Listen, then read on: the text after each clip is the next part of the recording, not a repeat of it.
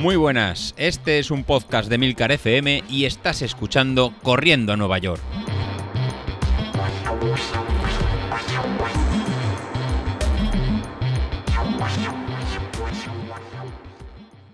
Muy buenas a todos, ¿cómo estamos?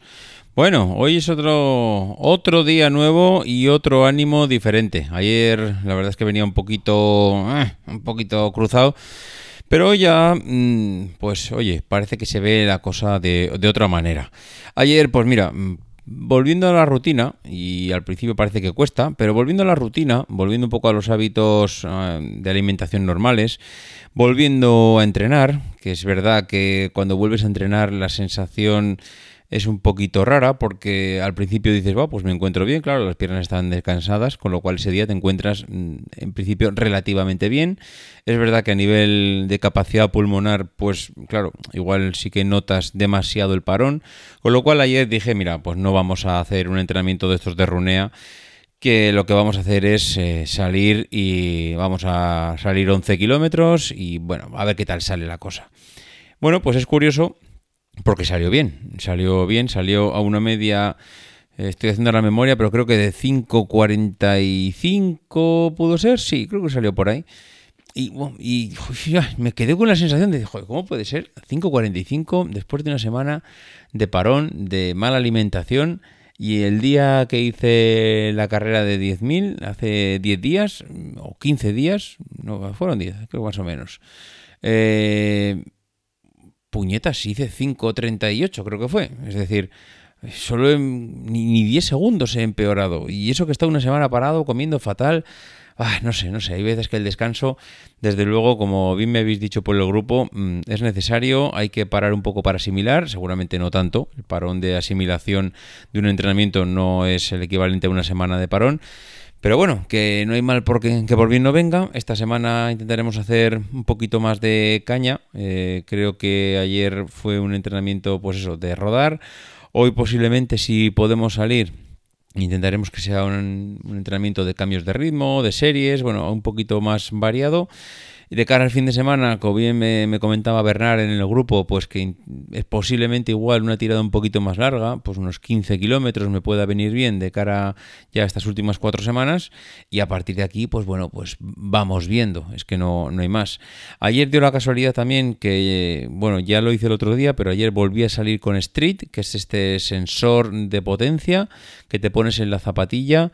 Eh, y bueno, claro, al final te cambia un poco todo porque eh, yo venía saliendo o bien con la aplicación del reloj, del Apple Watch, o bien salía con Work, Outdoors, um, que ahora además ya lo comenté el otro día, con la última actualización se ha convertido en una aplicación perfecta para hacer series porque te las va cantando por el pinganillo, con lo cual muy buena, pero claro, ahora si me he comprado este sensor de potencia, este medidor de potencia, Street, que al final pues ya os comenté que era una nueva metodología para entrenar por vatios, eh, en vez de por pulsaciones, pues claro, pues hay que ponérselo y hay que usarlo. Y encima no es barato, con lo cual hay que sacarle partido.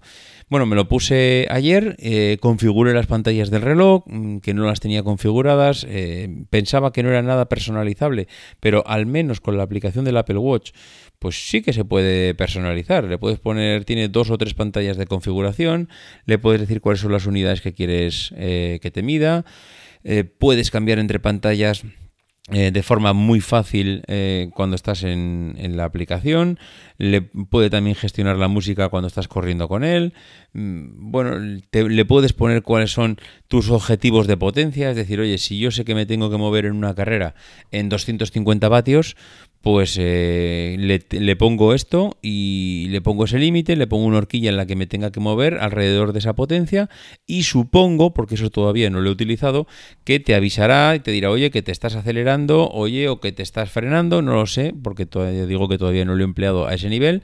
De hecho, mm, creo que todavía, mm, claro, estoy pendiente de que me haga, de que me calcule la potencia crítica que es algo que yo creo que el programa o la aplicación lo calculará en base a unos cuantos días de salida y claro, como apenas he salido dos días con él, hace 10 días antes del parón y ayer mismo, pues claro, mm, no le puedo pedir que me dé nada porque no he hecho nada, con lo cual necesito aportarle más datos a la aplicación, que se los aportaré pues a lo largo que vayan pasando los días y vaya saliendo con él.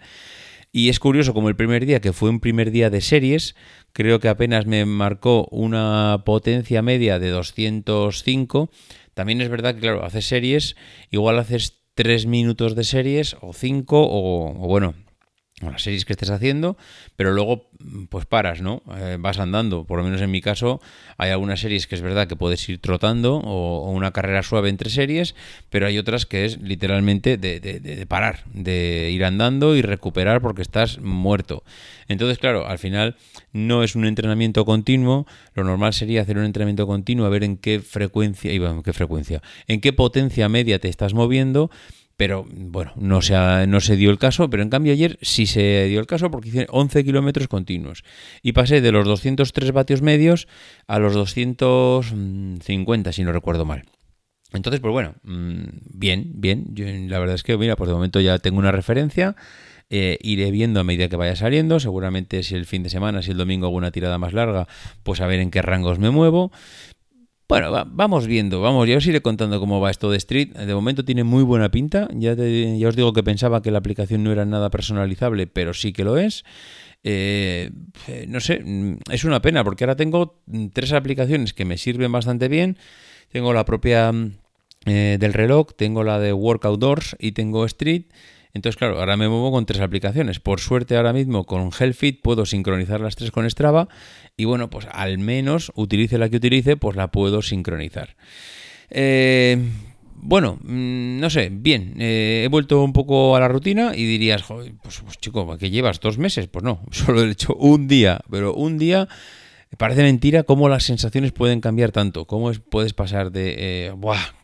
Qué mal, una semana, no entrenado. En cambio, mm, vuelves un día a la normalidad, comes bien, entrenas, iba a decir bien, pues no sé, entrenas normal y ya tienes la sensación de haber vuelto a las sensaciones eh, anteriores. Bueno, sensaciones, sensaciones, en fin, muy redundante. Eh, no sé, posiblemente esto es lo que comentaba yo ayer, que era necesario el no negociar. No es negociable volver a salir hoy. Te puedes permitir unos cuantos días de, no sé, llámalo vacaciones, llámalo, mm, eh, no sé, descanso activo, llámalo descanso total, llámalo, eh, no sé, llámalo como quieras. Creo que todo el mundo tenemos derecho a después de una temporada de entrenamiento y estar centrado y estar motivado, tener 3-4 días de cambio de chip, creo que también viene bien. Hay veces que nos obsesionamos con entrenar todos los días, todos los días. Cambiar 3-4 días el chip y hacer otra cosa, comer otra cosa incluso, mm, nos viene bien. Y lo importante no es el cambio, lo importante es que hay que volver. Y eso es lo que para mí hay que poner en valor cuando hacemos este tipo de cambios de rutina Está bien hacerlo, pero hay que saber volver. Y eso es lo que muchas veces nos, cuenta, nos cuesta y tiramos por la borda todo el trabajo que hemos hecho antes.